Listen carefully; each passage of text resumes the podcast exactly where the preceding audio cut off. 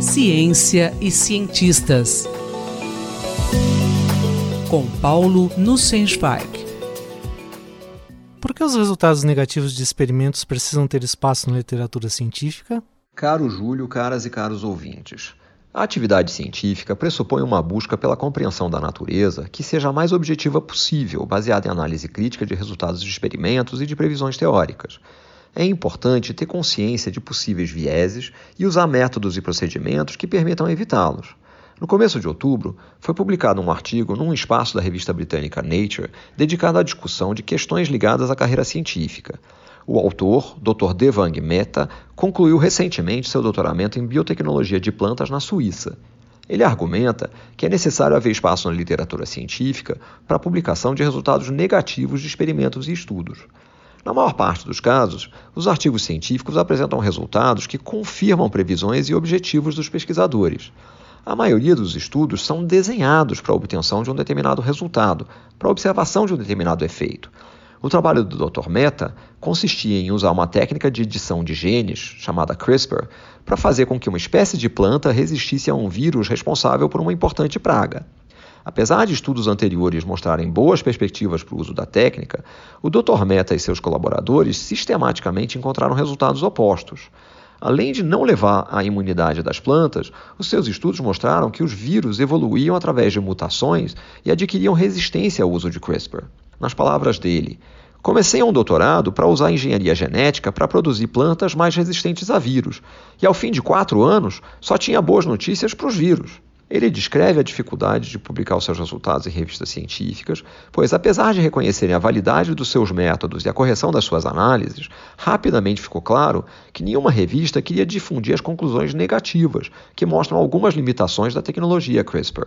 O problema levantado pelo Dr. Mehta é de grande importância. A ciência avança lentamente através de pequenos incrementos a conhecimento bem estabelecido, Grandes avanços, por outro lado, são tipicamente motivados por estudos que não concordam com conhecimentos anteriores. É a resolução dessas contradições, muitas vezes, que acaba por abrir novos caminhos e forçar a criação de novos conhecimentos.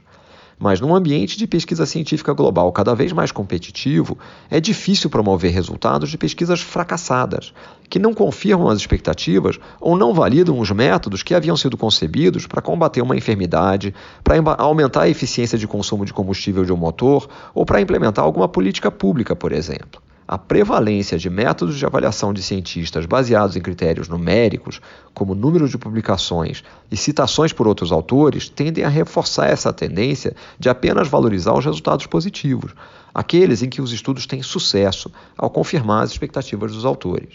Há algum estudo que mostre a evolução dessa tendência de revistas publicarem apenas resultados positivos? Sim. Há um estudo importante que foi publicado por Daniele Fanelli na revista Scientometrics em edição de 2012.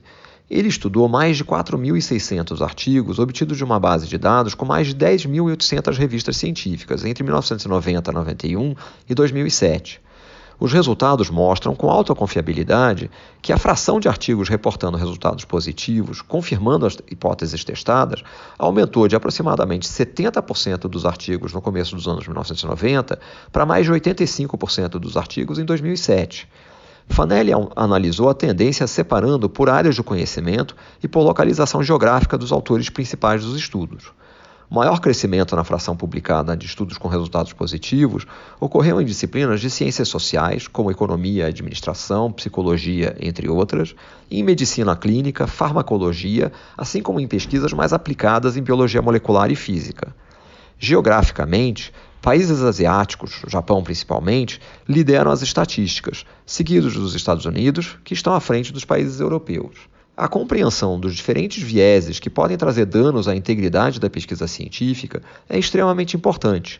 Ao enfatizarem critérios numéricos nas avaliações de pesquisadores, instituições de pesquisa, agências de fomento e editores de revistas reforçam a prevalência do chamado viés de confirmação. A importância de resultados negativos não pode ser minimizada, conforme a frase atribuída a Thomas Edison.